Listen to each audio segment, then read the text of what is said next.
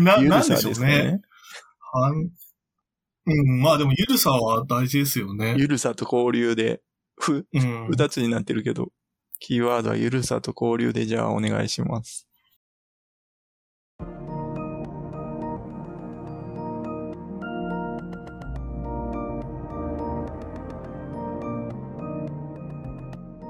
NPO 法人まちづくりエージェントサイドビーチシティのポッドキャスト番組 SB キャストです。この番組は様々なステージで地域活動、コミュニティ活動をされている皆様の活動を紹介、活動のきっかけや思いを伺うポッドキャスト番組です。進行を務めますのは私、フリーランスとしてプログラミング、アプリ開発、講師、書籍出版などを行いながらこの NPO の理事を務める高道恵です。どうぞよろしくお願いいたします。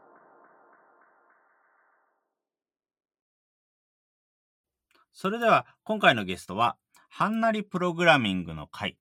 海鮮さんと小川さんでございます。お二方どうぞよろしくお願いいたします。よろしくお願いしよろます。しくお願いしおます。願いします。それではまず簡単にではございますが、自己紹介お願いできますでしょうか？そうですね。じゃあ、小川さんから言った方がいいような気がする。小川さんあ、僕からですか？じゃあ、僕から行かせていただきます。はいはい。小川秀幸と申します。京都に住んでて、えっと、合同会社長木という会社を経営してます。で、それ以外にですね、はんなりプログラミングの会という会を運営してます。で、まあ、はんなり、以前ははんなり Python の会だったんですけど、ちょっと活動の幅を広げたいということで、はんなりプログラミングに名前を変えて運営してます。はい。よろしくお願いします。はい。よろしくお願いします。それでは、まあ、海鮮さんもお願いします。はい。えっと、私、えっと、海鮮と申します。普段は、あの、そうですね。あの、東京でデータアナリストという、あの、職種について働いております。で、えっと、はんなりプログラミング、ちょっと名前変わったから、か確かに難しい。いいちょっと、ちょっと言いづらいんだけど、えっと、まあ、以前、ハンナリ Python で、今、ハンナリプログラミングという風になりましたけども、まあ、ハンナリプログラミングの、まあ、運営メンバーの一人として、まあ、そうですね、まあ、小川さんをサポートする形で、あの、やらせていただいております。よろしくお願いします。よろしくお願いします。それでは、まずこちらのハンナリプログラミングの会の活動についてお伺いできますでしょうか？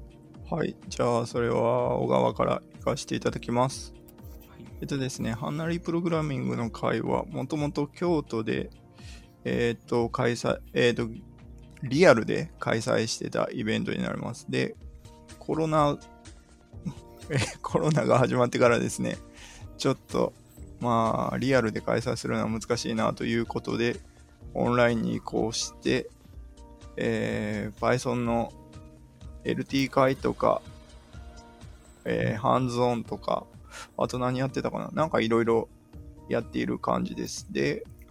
最あ、読書会とかいろいろそういう感じのこともやっていて、プログラミング以外のことも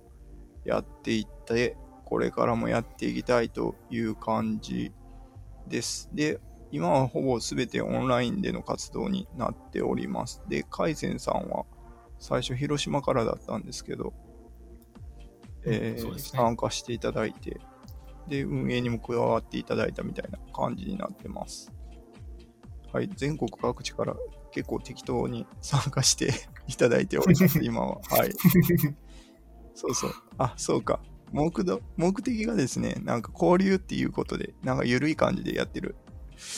ところです。海鮮さんから何か付け加えるところがありますか？そうですね。うーんまあでも本当に交流ですよね。なんか、まあテーマを決めたり決めたりしなかったりして、まあちょっと会を開いたら、まあいろんな方が来てくださって、あの、まあいろんなお話が伺えるっていうところに、まあ面白さがあるかなっていうふうには感じてますね。うん。まあ場ですよ。場になれればいいですよね。そういう交流の場に。うん、確かにそうですね。まあそれが、なんうん。最初はあんま関係ないみたいな。そうですね。まあ、ちょっとうん出たとして必要はもちろんないですよね。読書会とかも盛り上がりましたしね。そうですね。そうですよね。どうもありがとうございます。自分もこちらのハンナリプログラミングの会、えー、時々関わらせていただいてますけども、本当にいろんな形でプログラミングのイベントをやってらっしゃるということですね。ライトニングトーク、えー、ハンズオン、読書会などなどということですね。はい。ありがとうございます。ライトニングトーク5分ぐらい、こちらだと何分ぐらいでしたっけ？えっ、とですね、14分ぐらいまで OK になってて、話しきれるっていう感じになってます。はい。の、えー、14分ぐらいでの活動の内容とか、プログラミングの技術についての発表ですとか、実際にプログラミングの何かを触ってみるハンズオンとかですね。うん、この間も NFT に関してということで、ハンズオンという形で形式で進めたりもしましたもんね。そうですね。いろいろやってます、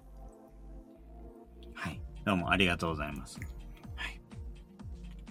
それでは続きまして、このような活動をするようになった一番最初の理由とかをお使いできればと思うんですけれども、先ほど今回緩い感じで交流をというふうにお伺いしましたが、じゃあ交流をしたいっていうふうにした何かきっかけとか、そういうものがあればお伺いできればと思います。そうですね。最初実は京都に勉強会がないなっていうのが課題でした。で、たまたまですね、大阪で Ruby の会っていうのがビールの会をやってたんですね。そこに僕が行ったら、京都の人3人で集まって喋ってた勉強会ないねっていうことで、勉強会やろうということになりました。で、僕以外の人は Python やってなかったんですけど、まあ僕 Python しかできひんし Python の勉強会やりましょうよっていうことで 始まったんですね。で、まあ僕以外の人はなんか Python そんなできないけどイベントやりたいなというところで始まって、で、まあ Python はネタにするけど、そんなにできないから、まあ、交流メインでいいのではっていうところで、ゆるゆると その後運営、運営しているというところです。なので、うん。そんな緩かったんで、まあ、とりあえずイベントが継続できればいいよね、みたいな感じでやっているというところです。なるほどですね。はい。ありがとうございます。何かこちらについては、海鮮さん何かありますか？そうですね。まあでも本当に、うん。まあ、続けることが大事っていうこともあり、あると思うので、そういった意味では、まあ、ちょっと私はあの初期からあの参加してるわけではないのですけれども、あのー、まあ、運営として参加し始めてから、もうまあ、定期的にイベントとか開催できていて素晴らしいなと思ってますし、あとはまあそうですね。まあ、あの、ちょっと話はずれちゃうかもしれないですけど、私がハンナリ Python で活動するようになった理由に関しては、例えばやっぱりその、そうですね。まあ、その、いろんな人の役に立てる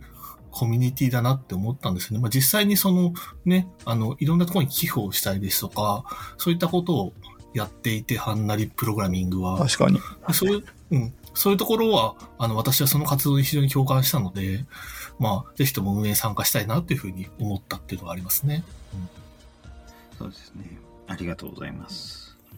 もともとはこちらの大阪ルビーの会の方で、懇親会から発足をしたという形なんですね。そうですね。はい、うん。まあ、そうですよね。やっぱりこういうような懇親会から始まるっていうのところも結構こういうような IT の勉強会とか IT コメディにはあるなというふうに思っています。なるほど、なるほど。確かに。なんか人と人が知り合ういい機会ですよね。うん。やっぱりそうですね。その他にも、まあ、こちらのいろいろな活動のいろいろな人の役に立てるコミュニティっていうのは、うん確かにそうですね。本当にいろんなことをやっていますし、寄付についての話も最近伺いますので、そこはすごくいろいろやってるんだなっていうふうには思います。はい。最近してないですが。なんかすごく他の分野のコミュニティ、IT 系のコミュニティからしても、はい、やっぱり、ハイナー Python の回の時ね、お話は聞いてたんですけども、ハナリ Python ってすごいよね、いろいろやってるよねっていう話はよく聞いてます。おはい。そうなんですね。なんかそういうような話を聞いて、まあ実際に今ディスコードでメインでやってますけれども、はい、ディスコードのグループがあんなにいっぱいあるコミュニティもそんなにないもんかなっていうふうに思ってますわね。あれは勝手に僕が作っただけだと。そう盛り上がらないのでね、ちょっと盛り上げを今後考えているところです。盛り上げたいですよね。でもそうです私も、ねそうね。そう、でもね、ディスコ、うんなんか雑談みたいになるんですけど、ディスコードね、入れてる人が少ないと思うんですよ。だからなんか難しいんだなという感じは。あります。うんああ、結構入れてる人自体はいるのかなぐらいに思ってはいまたいたんですけどね。やっぱり、そのものなんですかね。やっぱり自分の、自分がいつも関わってるコミュニティ、黙々朝会っていうところでも、毎毎朝、毎朝で月曜日、木曜日に朝8時から10時までちょっと黙々会でやりましょうっていうようなスペースがあるんですけれども、やっぱそちらの方は結構盛況で、うんこの間ちょっと人がさすがに多すぎるから、ちょっと分けましょうかっていうことで、そんなに部屋を分けたりとかしてですね。ますね。はい。まあちょっとディスコードに関しては手探り状態な感じがあります。で、寄付とかに関しては、まあ、なんかオンライン、オンラインになるまで実は、はんなり Python って有料でやってたんですよ。で、まあそのお金をどう使うかっていうところで、なんかコミュニティを活発にさせるとかで LT の人に Amazon ギフト券を配ったり、そんな感じで進めてたことがありました。で、なんかね、他にもなんか使うことないかなっていうのを、ちょっとコミュニティのミーティングみたいなのをサイゼリアでいつも開いてたんですけど、誰でも来て OK みたいなやつを。で、そこにですね、パイデータ大阪の西田さんっていう方が来られて、なんかこう、その Python 自体に寄付するとかもありやでみたいな話があったんですね。で、僕、実はもともとプログラマーじゃないので OSS のことあんま分かってなくて、ああ、そういう風にできてんのかっていうところがあったんですね。で、なんかそれから寄付を始めたっていうのがありました。なんで、まあお金を集めてたっていうのは、ちょっと会を盛り上げるためにはお金を集めてたっていうのがあって、で、その使い道としていろいろ探してたら、いいアドバイスがあったというので、そういう感じに今なっていると。で、最近はオンラインでちょっと集めにくいっていうのもあって、ちょっと停滞気味かなというところもありますが、なんかあのトークンとか使ってちょっとまたお金が巡るような仕組みを作りたいなと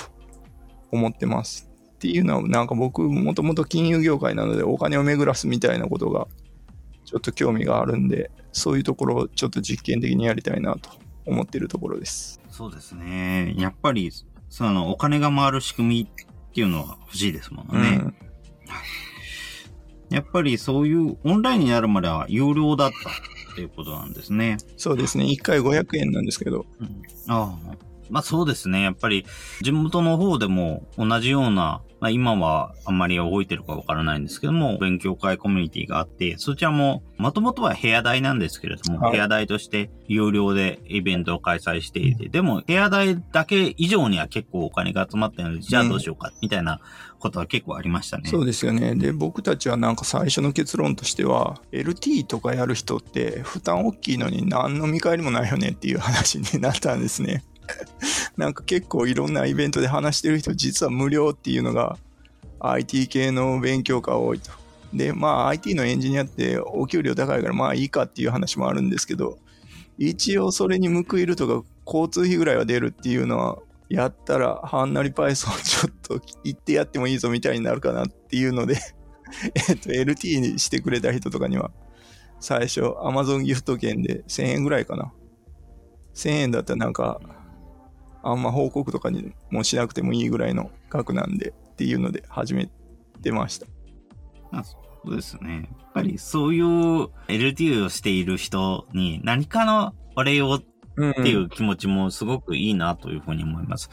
やっぱりなかなか、お礼と言ってもそんな大したことができてない。まあもちろんオフラインの時はうん録画を上げますっても、やっぱり自分自身のフィードバックにもなるので、うんいいと言えばよかったんですけども、オンラインになるとむしろ逆にえ、録画されないのは普通ないでしょっていう形になっちゃうので、そうなると、ますますじゃあどうすんのっていうようなところは感じますもんね。うんやっぱり、だからそういうようなところで、何らかの形で、なやっぱり金銭的に何かのお礼っていうようなことはありだなっていうふうに思います。はい。どうもありがとうございます。はい。その他にもやっぱりサイゼリアミーティング、オープンに公開してるっていうのも、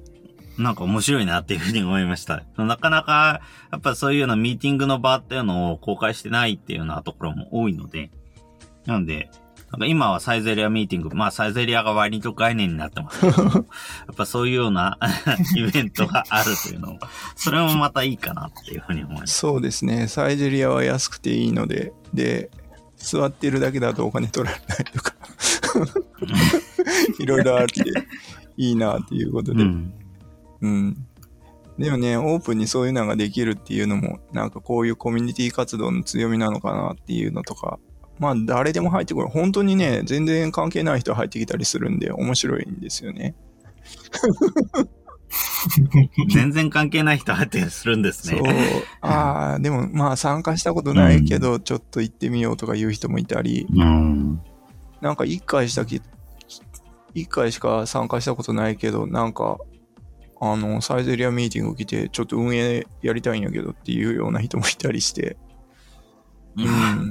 めっちゃ、そういうう、んそういう形で入るのっていいですね。そうですね。だから何でもありやなっていう。やっぱり、なかなかそういうコミュニティで偶然そういうようなとこに入って、偶然にその人が、まあ、運営に入ってくれるなんていうようなことって、そんなにないので、うん。そうですよね。やっぱりイベントの場でなんか面白い体験をしたから、じゃあお手伝いしますっていうような形になることは結構あるにしても、うんうんやっぱそういうことでなくいきなりっていうのは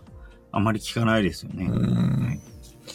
そうですよね。だからなんか、まあ、オープンさっていうのは大事なんやなっていううん。感じはありますね。奥さん、本当に大事ですね。ありがとうございます。それでは続きましてですけれども、活動について対象としている人や変えたい人いらっしゃいましたらお伺いできますでしょうか？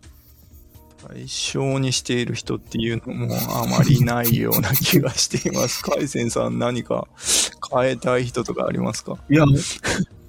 いや、それはないで。でももう本当に興味を持ってくれたら気軽に来てそうですね。ほしいですよね。気軽に来てもらって、で、うんなんかプログラミングの勉強会って結構難しいとか思われがちかもしれないんですけど、やる、まあ、難しいかもしらんな。うん、でもまあ、やってる人たちはこんな気楽な二人とかって思ってもらえるとうんいいのかもしれないですね。うんそうですね。うんそうですねあ。そうそう。一時期ね、ちょっと目標にしてたことがあって、女性が来てほしいと思ってたんですよね。っていうのが、うん大体、プログラミングの勉強会って男の人たちばっかりで、で、女性あんま来おへんし、逆にでも、プログラマーって女性がなった方が、なんか、妊娠とかした後も働きやすいし、いいのではとか思ってて、そういう風にやりたいなっていう話があったんですけど、でもね、ちょっと考えたら、コミュニティっていう観点から考えると、女性ってコミュニティが、属するコミュニティがいっぱいあるみたいな。うん。ところがあって、まあそうですね。逆におっさんはないよねっていうので、おっさんを、なるほど集団、集会用コミュニティっていう生き方の方が、なんか世の中のためにはなるかもしれないなっていう、こう、おっさんはこう、社会、し社会じゃないな、会社しかコミュニティなくて、こう、辞めたら、こう、属するコミュニティがなくて寂しいみたいな、そういうのの受け皿にとかっていうのは目標に掲げています。なるほど。確かに。はい 逆に収まないよねっていうのは確かにそうですね。やっぱりうん男女共に集まれるってところはあるし、えー女性向けのコミュニティとかそういうのも最近プログラミングのコミュニティ増えてはいるとはいえ、うん逆に男性だけっていうところは案外ないっていうのは確かにそうですね。あ言われてみると本当にまあ女性向けっていうようなコミュニティの話ばっかりは聞くので、うん。その通りだなっていうふうに思います。まあ、そうですね。やっぱりそういうような、あの、本当に緩いコミュニティって案外、大体結構どこも結構緩かったりするっていうのはあるんですけども、その雰囲気って意外と伝わってないなっていうのはあるので、やっぱり、外から見ると、ちょっと、すごくハードルが高く見えるとか、敷居が高く見えてしまうとかいうことって、結構あるんじゃないのかなっていうような感覚は確かにありますね。はい、そうですよね、うん。確かに緊張しますよね、なんか。うん、コミュニティ活動とかしたことが、というかまあ関わったことがない人たちって多分、すごく緊張すると思うんですよね。で、まあ例えばハンナリプログラミングだと、あれですよね、LT 会で初心者枠とかっていうのを作ったりとかしていて、初心者の方に、その、例えば LT とかを、まあやりやすいような、まあなんていうか足場を作るみたいなことを工夫をしたりとかしてるのもあったりとかしますよね。確かに。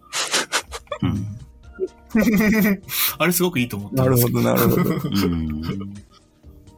そうですね。自分も考えていて思ったのは、やっぱり、そもそも IT というもの自体がすごくハードルが高く見えてしまうっていうような感覚があるなと思ってて、やっぱりコミュニティスペース他の場所で、やっぱこういうような話題を振ろうとすると、どうしてもやっぱりハードルが高く見えてしまう。うん。というのは、あまあ、身の回りにそういうような人がいないからっていうのもあるのかもしれないですけども。いや、そうですよね。なんか僕めっちゃ最近思ったんですけど、うん、こう、間違うのが恥ずかしいとか知らないのが恥ずかしいみたいなことってあるじゃないですか。うん、でもまあ、なんか IT とかやってると、どんどんこう技術が進歩するんで知らないことは知らないから勉強しようみたいな方向になっていくっていうのがあってですね。そうなるとなんか知らんくてもまあ知らないなっていうので勉強、逆に勉強するっていう風になっているような気がしていてですね。なんかそういうな なんていうか、プログラミングっていうこう、間違えたら間違ったってプログラミングが教えてくれて、それで学習するみたいな。なんかそういう学習の仕方に変わってるのかなとは思うんですね。なんか暗記型から、昔の人たちはなんか知らんくて恥ずかしいんやけど、みたいな感じで携帯の使い方とかを聞かれるんですけど、こっちからすると、まあ、知らんのは当たり前よね。だってなかったからな、みたいな 感じになるのかな。そうですよね。っぱり、よくプログラミングの業界では、やっぱり自走できる人を育てるっていうなるほど、なるほど。言ったりもしますしね。はい。やっぱり知らないことを知る、うん、知らないことがあるっていうのは、ある意味当たり前なので、うん、多分知らないことを、まあ、そこにあるにもかかわらず知らないままで済ますとか、うん、知らないことをあたかも知ってるかのごとく話す方が逆に恥ずかしくなっちゃうよねっていうのは今あるよねっていうのは思いますので、やっぱりそこは積極的になんかもうちょっとなってもらっても大丈夫ですよというような感じがしますね。なんかわからなければ本当にこういうようなコミュニティに入って、えー、これってどうなってんのってどんどん聞いてみてほしいなっていう感覚はありますね。なんかそういう意味ではあれですよね。なんか失敗したりとか、なんか気軽にできる場にしたいですね。いや、確かにおっしゃる通りですね。うん、もう誰も責めないし。なんか、なんかでも発表してみたらなん発表してみたらなんか、みんなやっぱ面白いなって思う部分がある、うん、そうですよね。なので、そうそうそうそう。それで、なんかみんな面白がって盛り上がったりとかするっていう経験をするとまた次につながったりとかすると思うんですよ。うん、なので、まあ、気軽にね、なんか発表してもらって、気軽になんていうか楽しんでもらって、っていうのが、うん、なんか、そうしてもらえると嬉しいですよね。そうですね。失敗を気軽にできる場というのがすごくいいですね。やはり、プログラミングってそもそも、あの、仮想環境とかもそうですけれども、箱庭ってある程度作りやすいので、うん、やっぱりそういうような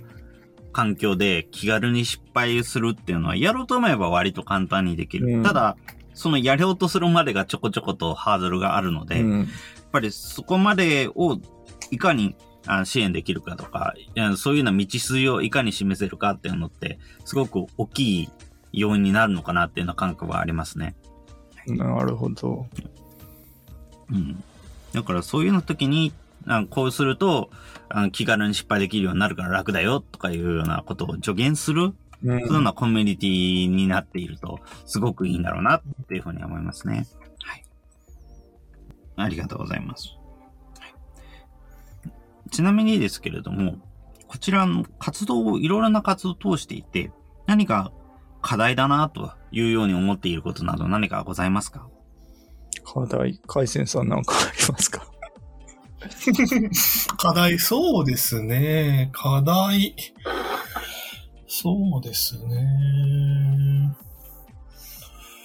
いや、なんでしょうね。うん、なんだろう。いや、ちょっと考えて僕もなんだろうと思うんですけど。まうん。あ、やりたいことを適当にやるっていうのがああんなりプログラミングのモットーなので、まあ、やりたいことがすうん。すべてできないとか、まあ、ちょっと、あ、あと、なんか、ううんん、もっと運営を増やして、こう、いろいろできるように、他の人たちがいろいろできるようにとか、例えば、カイセンさんでも簡単にこう、新しいイベントを開いて、暇な時にすぐイベントを開いてできるみたいな、なんかん。運用ノウハウの共有とかみたいなのをやりたいなとは思ってるんですね。うん。っていうのがなんか、結局、子さんが僕一人になっていて、なんか、そのノウハウはいっぱいあるんやけど、それが共有できてないっていう問題があってですね。うん、で、そういうのはもうなんかそうです DAO ね化して解決しようとかっていうふうには思ってることはあるんですけど、うん、課題といえばそれですね。うん。なんかこう、うん。うんそうです。確か運営が集中しすぎていて、にな。うん。ちゃんと、こう、うん、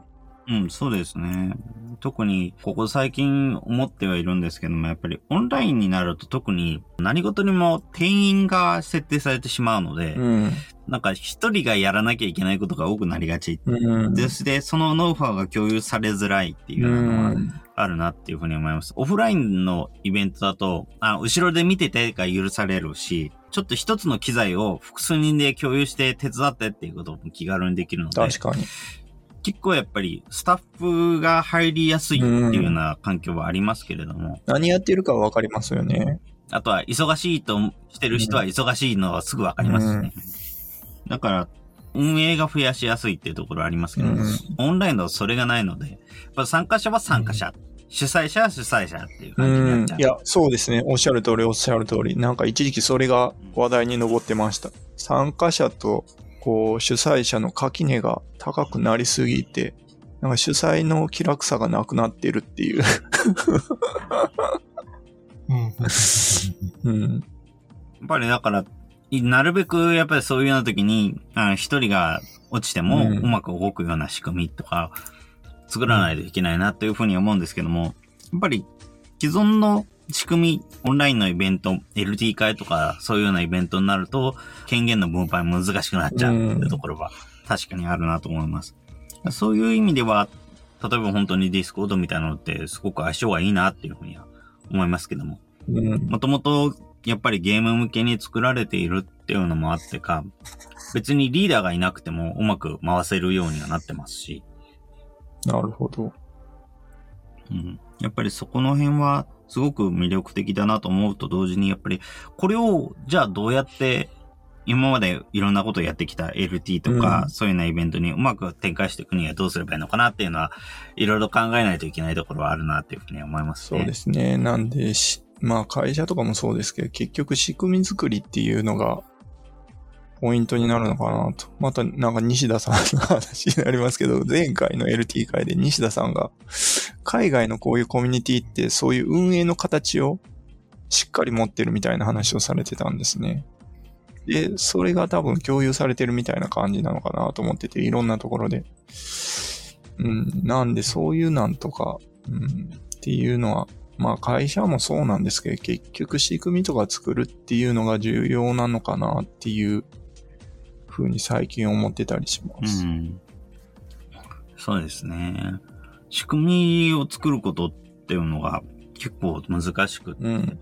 でも仕組みができれば結構いろんなことができるようになるなっていうふうに思ってて、やっぱりオンラインのイベントも、あ、ここ最近やっぱりオンライン続きなので、ちょっと疲れてきたなっていうような方もいらっしゃる中、やっぱり仕組み次第で結構そういうような人も案外楽しいっていうようなイベントも作れるし、やっぱりな仕組みがうまくいかないと、どんなにツールが良くても、やっぱなんかつまんないなになっちゃうし、うん。っぱそういうのって本当に仕組みが、特にオンラインであれば場の雰囲気で何とかするみたいなことができない分、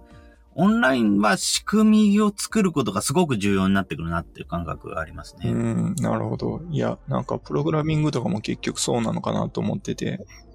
うん。結そうで局、すね。プログラミングが頼りにしてんのってドキュメントツールなのかなっていう感じがあって、それをどううまく使うのかっていうのは、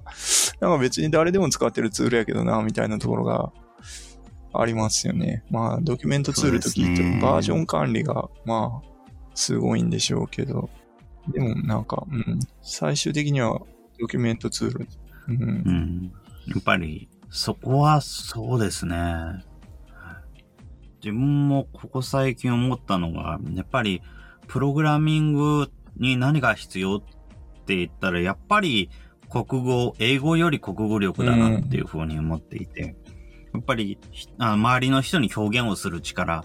で、あのちゃんと伝える力とかいうのが一番重要で、それをないがしろにすると、うん。結局なんかどっかでおかしくなっちゃうなっていうような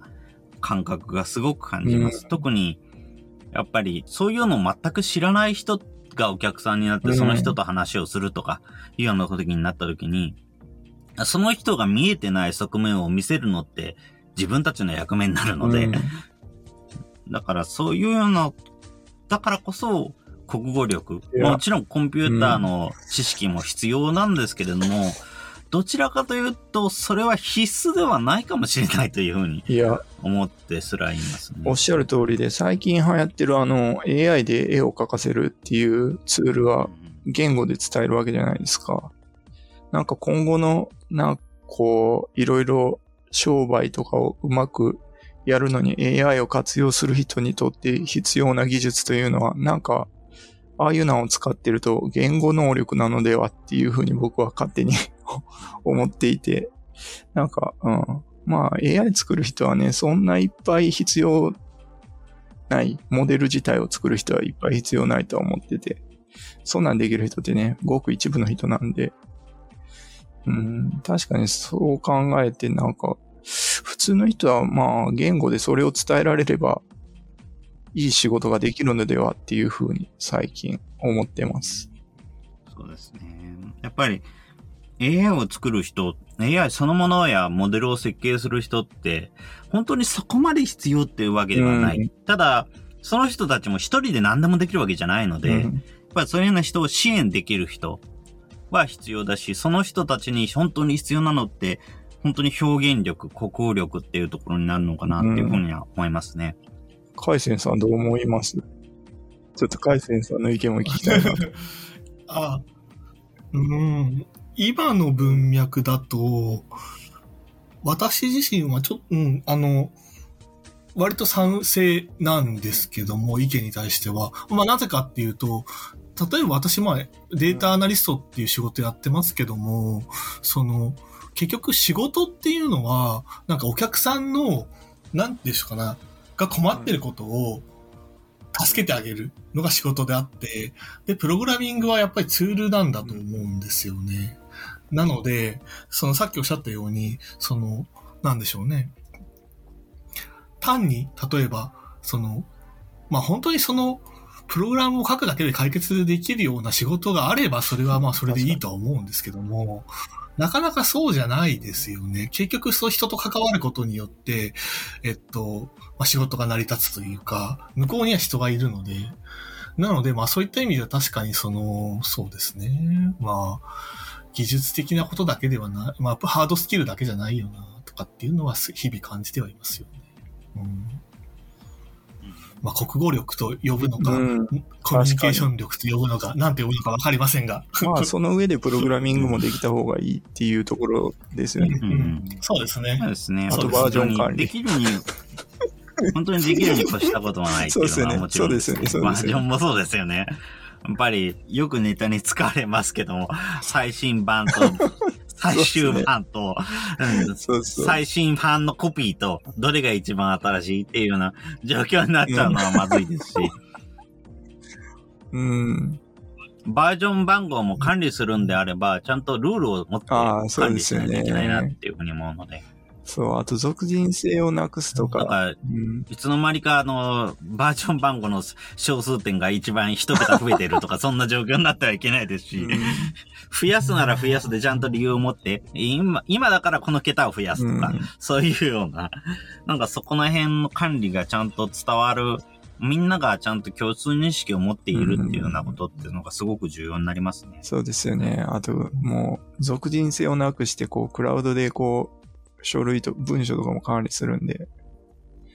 まあ、そういう部分かな。バージョン管理は、なんか、人類にとって超必要なのではと思ってるけど、あんま Git 使える人がいないんで、プログラマー以外に。そうですね。結構やっぱり Git 自体も今だと本当に文章を書くときとかにもすごく有用なので、うん、そうですよね。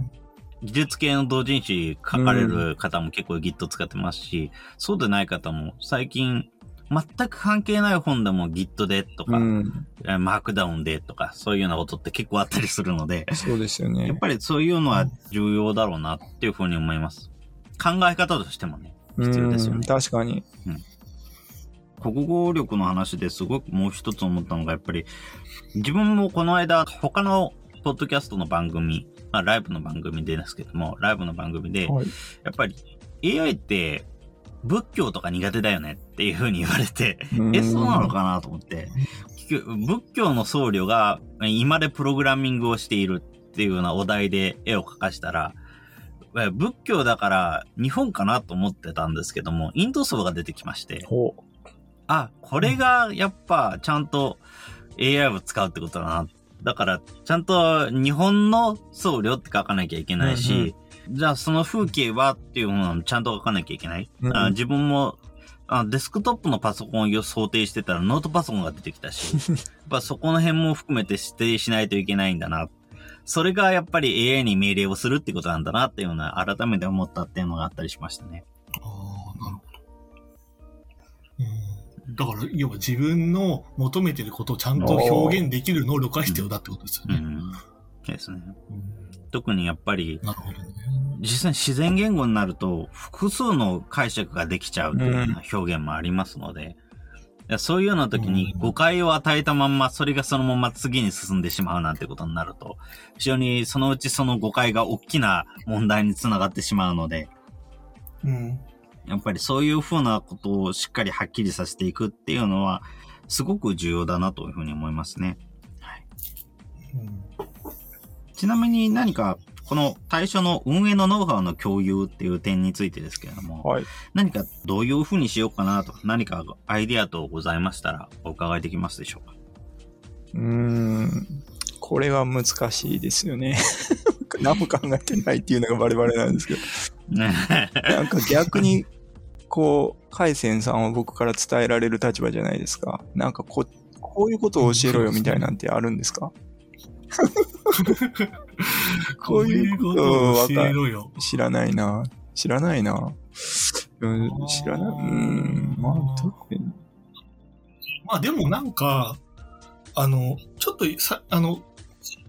つい昨日かな？すごくいいなと思ったのは、その GitHub の一週か何かに多分小川さんが、これが必要だ、うん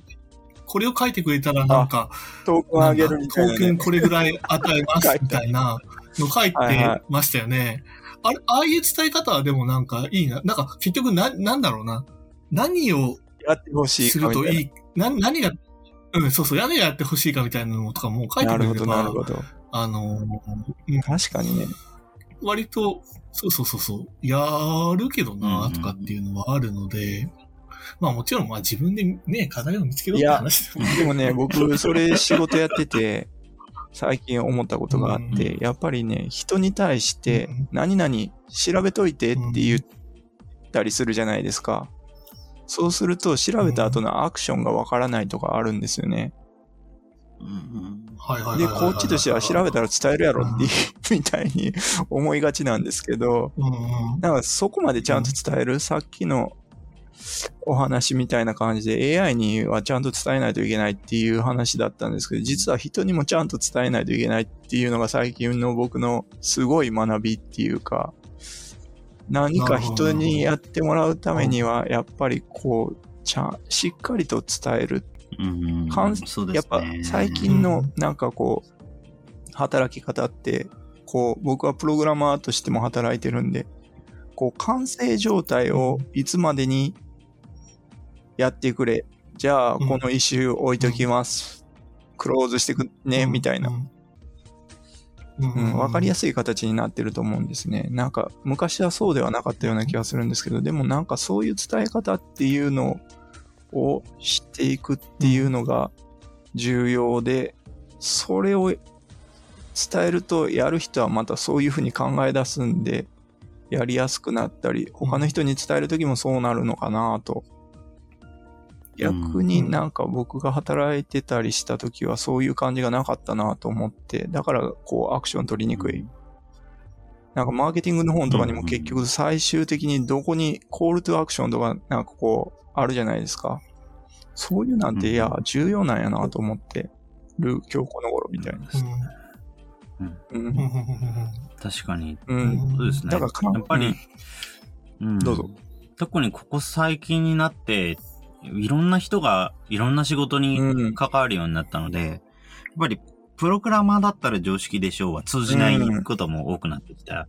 だからこそ、例えば人によっては電話で伝えてほしいかもしれないし、メールで伝えてほしいかもしれないし、それこそ GitHub のイシューみたいな、うん。そういう情報を共有できるボードで連絡してくれればそれでいいっていうような人もいるかもしれないし、そこって結構皆さん違うんですよね。うん。うん。なので、そこのあたりは、実際自分も、うんやっぱりサイドビーチシティ内も、プログラマーと言えるプログラマー自分ぐらいなものなので、うんうん。やっぱり、自分としては、Teams に書いてくれれば何でもいいよっていう感じなんですけども、やっぱり、人によっては Teams じゃ全然繋がらないから、Facebook のメッセンジャー何や何なりやんなきゃいけないっていうような場合もあるし、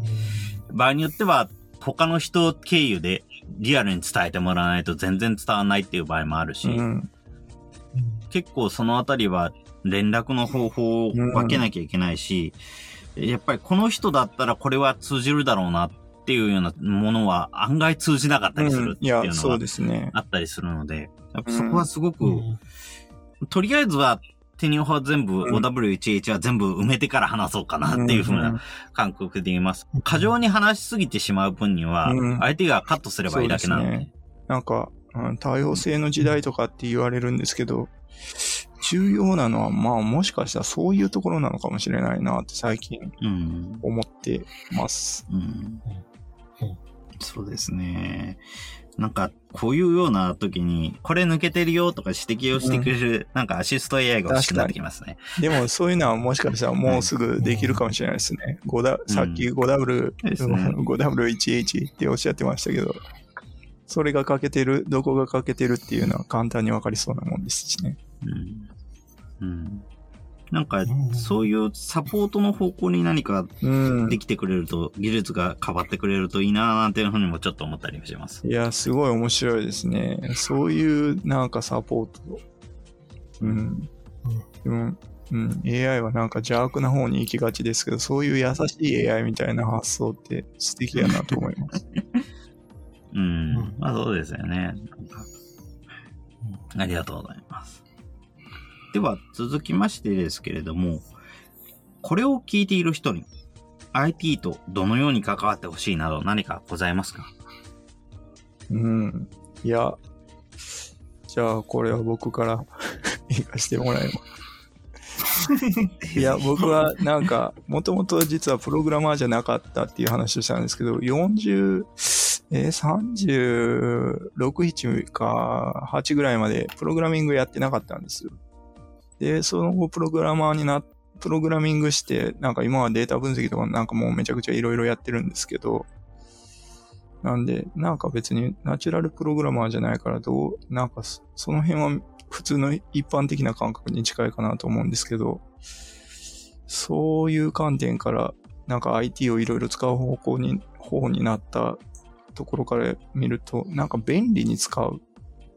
ツールを便利に使うっていうことをやるように心がけるのがいいのではないかっていうふうに思います。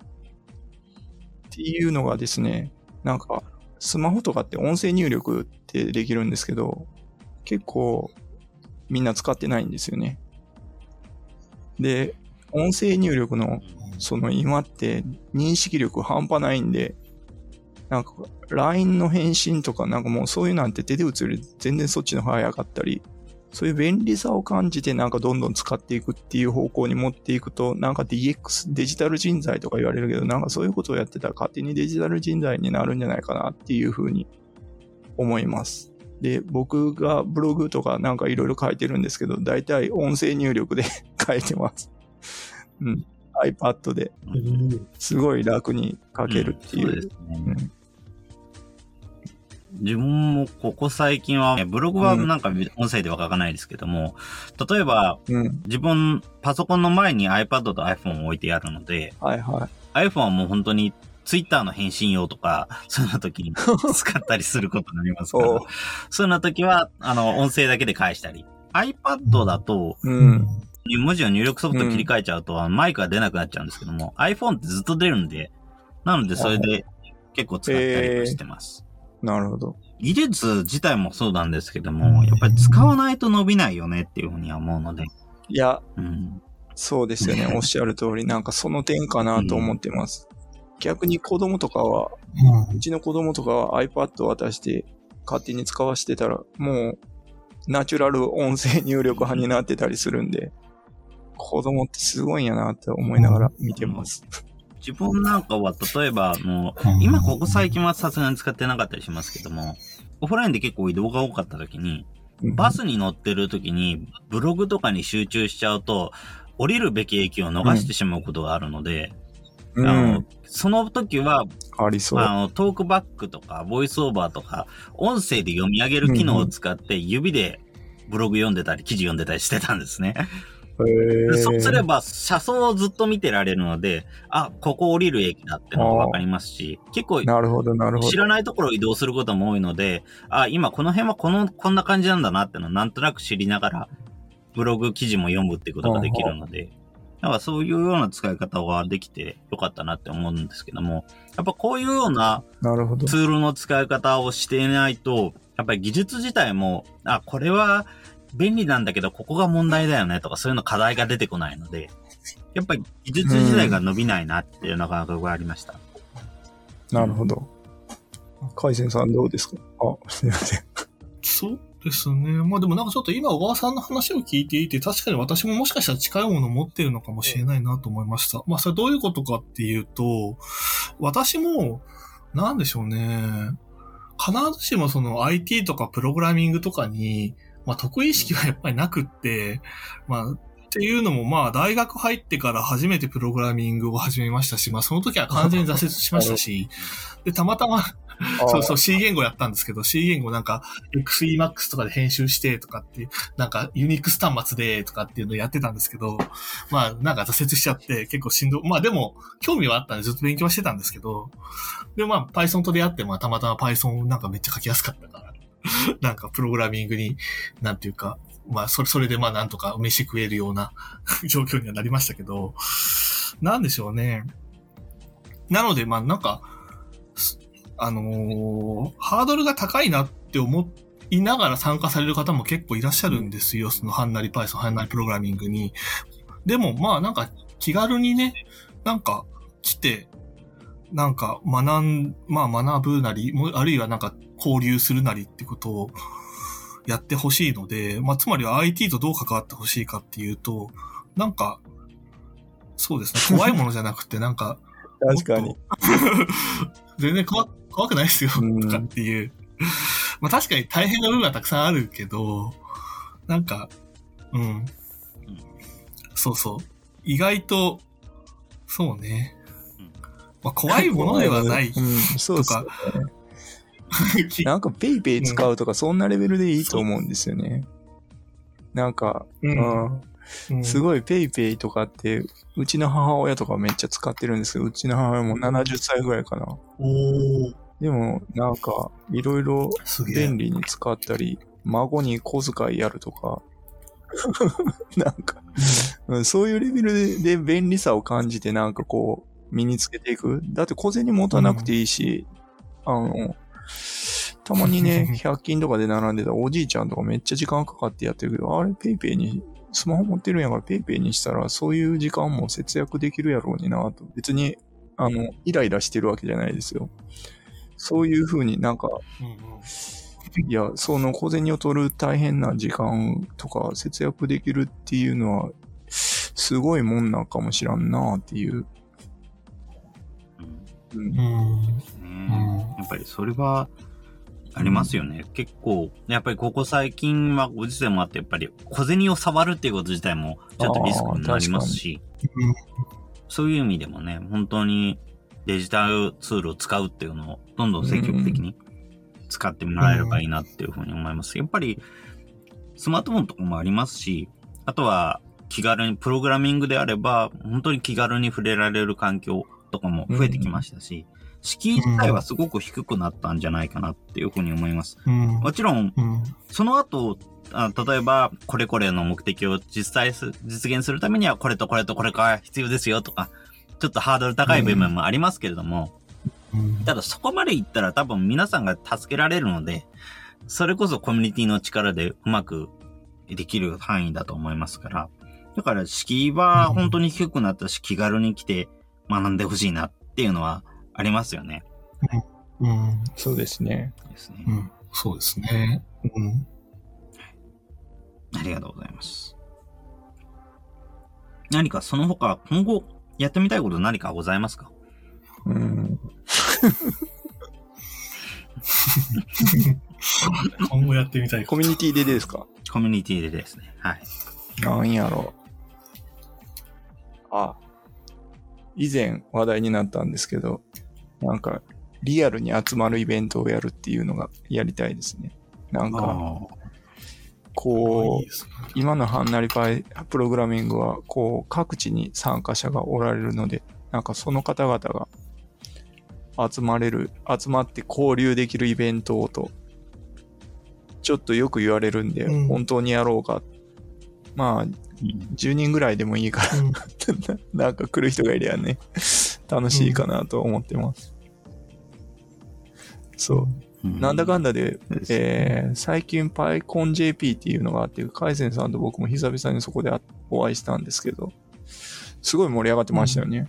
うんそうですね。すごく盛り上がりましたね。うんだからいいなぁと思ってます。いいなやれりゃいいなっていう。そうですね。うんうんうんうんうんそういうようなリアルで集まれる場ってのもうん欲しいですよね。そうですよね。おっしゃる通り。うんせめて、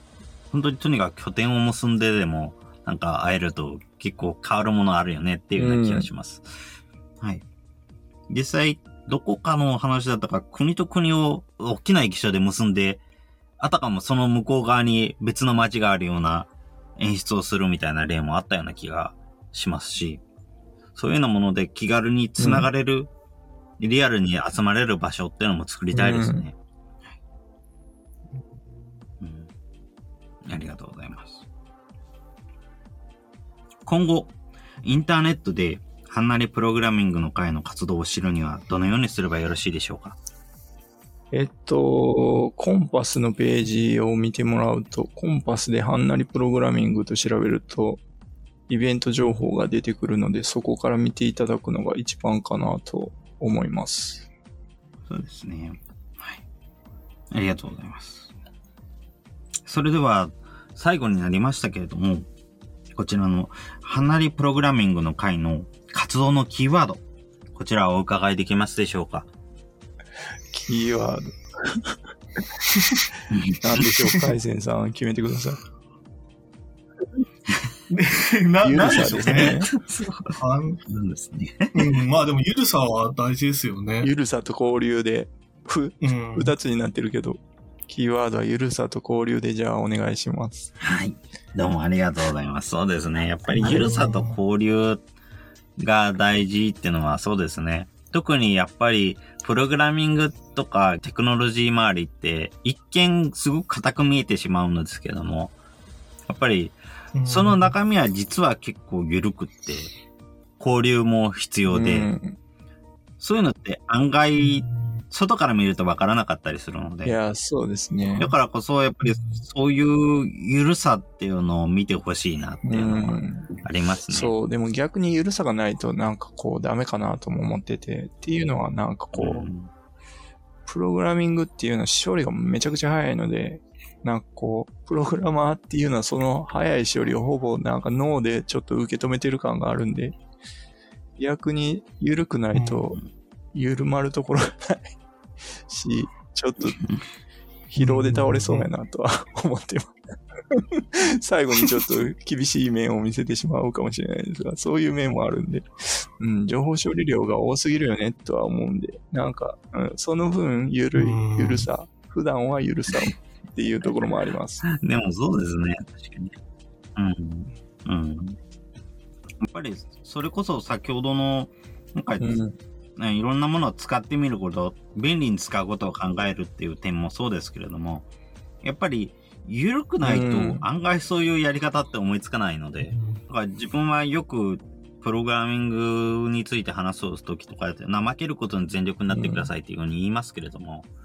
でもそういうような気持ちがない状態でプログラミングをやると、あの本当に使用書通りにプログラムを行って、でもこれとこれって実は共有できますよねとか、っていうようなことも、その、それすらもしないまんま、全部丁寧に丁寧にやって、それはまた、ある意味、丁寧なのはいいけれども、でも、柔軟さがなさすぎてしまうっていうことになるってことはあると思うので、やっぱりそこは、やっぱり緩さっていうのがすごく重要だなっていうふうに思います。いや、確かにそうですね。うん。うん。うん。ありがとうございます。何か、その他、これはぜひに言っておきたいとか何かございますか？これは言っておきたい。これは聞いてる人に向けてみたいな感じですか、うん、まあ、あの、全然、どちらでも 大丈夫です。うん。なんか、ぜひ来てねでもいいですし、なんか、自分たちの活動についてとそうですね。まあ、ハナリ Python じゃないわ、プログラミング、ハナリプログラミングは、うん、こんな感じで、まあ、気楽にあまり何も考えずやっているので、まあ、気楽に参加していただいて、そのノリが合えばまた参加していただければな、というところですね。もっと、プログラミング教室のようなところを求めてるのにと思われたら、ちゃんとしたプログラミング教室に行ってもらうといいかも。というところでしょうか。そうですね。はい。なんか、あの、プログラミング教室は多分他にもあるので、でね、他のところにいろいろあるので、うんうん、まあ、どこ行きゃいいかわからないっていうのはまあ、全然質問としていただくのは全然問題ないですけども、なんかね、やっぱりその先は別にいろんなところでも行ってみもらえればいいかなって感じですね。そうですね。はい。うん。なんか、カイゼンさんありますか？大丈夫ですか？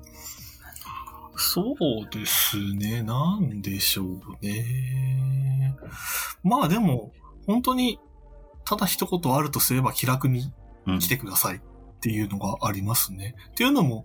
やっぱりコミュニ私もそのコミュニティ活動とか始めたのはそんなに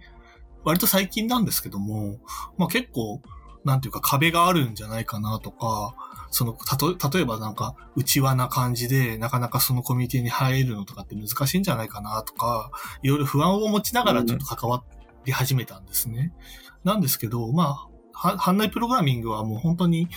あの、できる限りっていうかまあ、本当に誰でもウェルカムな感じなんで、もう本当に気軽に来てもらって、まあ、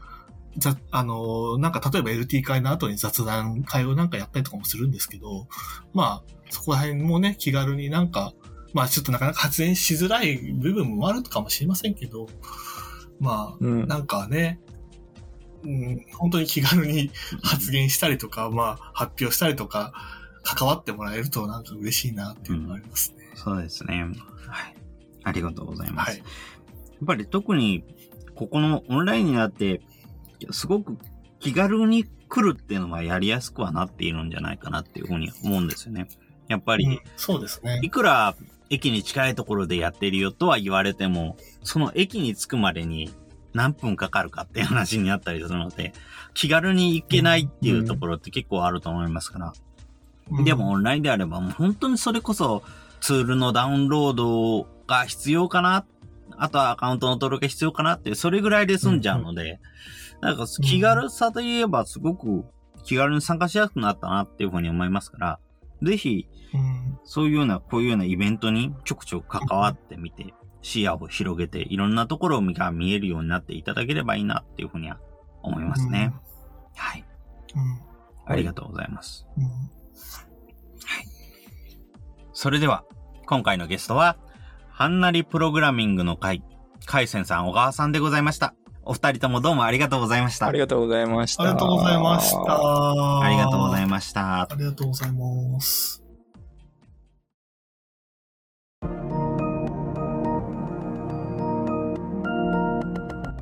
今回は、ライトニングトークを用いた発表会、ハードウェアやサービスをみんなで触り、意見を交換するハンズオン、様々な書籍を複数人で読み合う読書会など、様々な形で IT 技術者同士の交流を行う、ハンナリプログラミングの会の小川さん、海鮮さんに、活動の内容や思いを伺いました。ハンナリプログラミングの会は、京都にて IT 技術者同士の交流を主軸に様々なイベントを開催するコミュニティ。コロナ禍より開催場所をオンラインに移し、ディスコード上にて様々な形での技術者の交流を実現しています。IT をやっていると、どんどん技術が進歩していく。だから、知らないとか間違うとかは恥ずかしくない。プログラミングは、間違ったら間違ったってプログラミングが教えてくれる。それを通して学習する。暗記が主体の学び方からそういう形への学習に変わっていることを感じる小川さん。だからこそ、気軽に交流し、意見を発表してほしい。失敗したりとか、気軽にできる場にしたいよね、と、海鮮さんも言います。はんなりプログラミングの会の活動のキーワードは、ゆるさと交流。プログラミングは、その処理自体も業界の情報の流れもとても早い。だからこそ逆に普段は緩さを求める。まずは気楽に参加して、ノリが合えばまた参加する。プログラミングの世界は技術力は大事だけど、自分の求めているものをちゃんと表現できる能力がもっと重要。だからこそ交流が重要。皆さんも、はんなりプログラミングの会に参加して、ゆるい交流、始めてみませんか？このポッドキャストの感想は、Twitter や Facebook などで受け付けています。ハッシュタグ sbcast045 アルファベットで sbcast 数字の045こちらのハッシュタグをつけて投稿いただけると幸いです。それらが使えないという方は、まちづくりエージェントサイドビーチシティサイトのお問い合わせフォームなどからご連絡ください。また、SB キャストでは、継続のための寄付受付を行っています。毎月1000円の月額サポートの内容となります。特典などご興味ご関心のある方は、ぜひ寄付サイトをご確認ください。今後もこの番組では様々なステージで地域活動、コミュニティ活動をされている皆様の活動を紹介していきたいと思います。それぞれの視聴環境にて、ポッドキャストの購読ないし、チャンネル登録などをして次をお待ちいただければと思います。それでは、今回の SB キャストを終了します。お聴きいただきましてありがとうございました。